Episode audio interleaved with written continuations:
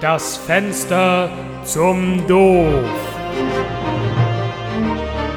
Herr Doktor, Herr Doktor, da sind Sie ja.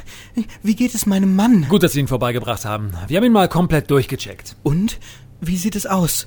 Ihr Mann hatte erheblichen Verschleiß an der Hüfte, also haben wir die ausgewechselt. Bei der Gelegenheit haben wir dann auch gleich noch eine Blutwäsche gemacht und Nase und Kinn korrigiert. Das Profil, das war einfach runter. Ja, er ist ein etwas älteres Baujahr.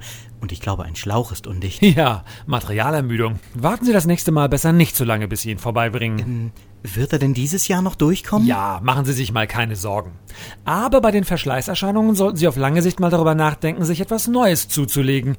Vielleicht einen spritzigen Italiener oder einen kleinen Japaner. Hm, Sie haben schon recht. Er schluckt ja auch eine ganze Menge. Sehen Sie, das wird auf Dauer auch nicht weniger werden. Ach, wissen Sie, ich habe ja schon einen neuen in Aussicht und auch schon ein paar Probefahrten gemacht. Wenn ich Ihnen einen Rat geben darf, machen Sie doch mal eine Spritztour mit ihm, jagen Sie seine Drehzahl ordentlich hoch und dann bringen Sie ihn vorbei. Wir nehmen auch Gebrauchte in Zahlung. Ähm, und was machen Sie dann mit dem Alten? Wir schlachten ihn aus. Ach, irgendwie wäre das ja schon schade. Ich hänge doch ein bisschen an ihm. Heute werden solche Typen einfach nicht mehr hergestellt. Denken Sie einfach mal drüber nach. In Ordnung.